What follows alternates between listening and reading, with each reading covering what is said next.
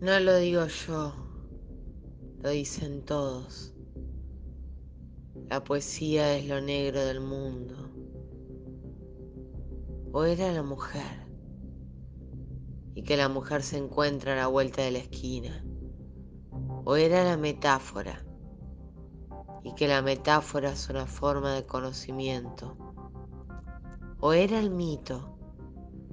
Y que el mito fue el primer lenguaje del hombre o era la poesía. La poesía es lo negro del mundo. Pensá en eso. Pensá en la mujer, pensá en el hombre, pensá en la metáfora. Hagamos algo por cambiar la situación. No lo digo yo, lo dicen todos. Pensar en la poesía hoy no es algo simple. Los campos no están sembrados de inspiración, las fábricas no producen versos, el pueblo no amasa el pan con metáforas, pero sin embargo, sin embargo, pensa en eso, pensa en eso. A la poesía la obligamos a que sea llana o que sea funcional o que mueva algo, o que cumpla un sueño, y si no lo hace, si no quiere ser esclava, decimos que no sirve. Y porque es libre, decimos que es hermética. Pero los impenetrables somos nosotros. Los tímidos, los tibios, los abúlicos somos nosotros. Si no me creen, lean un poema, uno solo, y verán que la poesía dice aquello que el lenguaje no sabe que puede decir. Esta es su aporía, su epifanía, su ofrenda, aún más, todos le cierran la puerta. La poesía es el lenguaje excluido. Las editoriales la postergan, las aulas la ignoran, eso no es todo. El mundo de la poesía se va haciendo tan pequeño tan susurrado, tan pasado por alto que se vuelve secreto.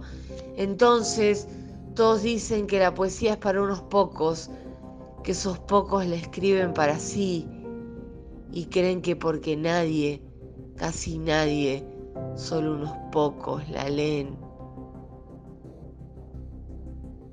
La poesía es inútil. Aún así, los poetas retroceden hasta la noche más antigua de todas las noches y avanzan hasta el primer día entre todos los días por venir. Pero además pisan el mismo suelo que nosotros y vuelan en el mismo cielo de los pájaros y penetran en la tierra como un agua de lluvia y barren las hojas secas como cualquier jardinero y hacen compras en el mercado para su almuerzo para su cena, porque no siempre es posible almorzar y cenar en un mismo día.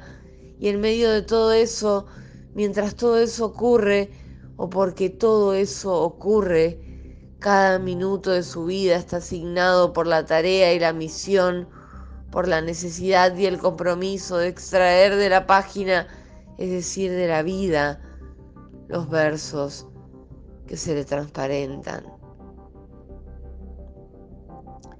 Inútiles de toda utilidad, los poetas resisten en su hacer que es un arte y un construir, un vivir y un desvivir, un cantar y un enmudecer. Y es tan difícil.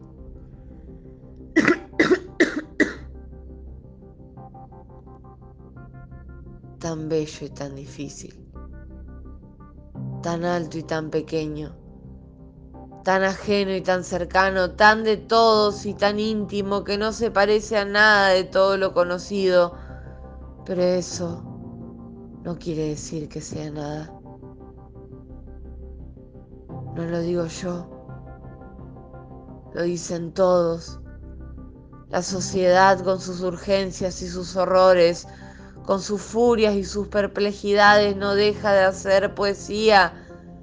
El poeta simplemente recoge sus frutos y los ofrenda.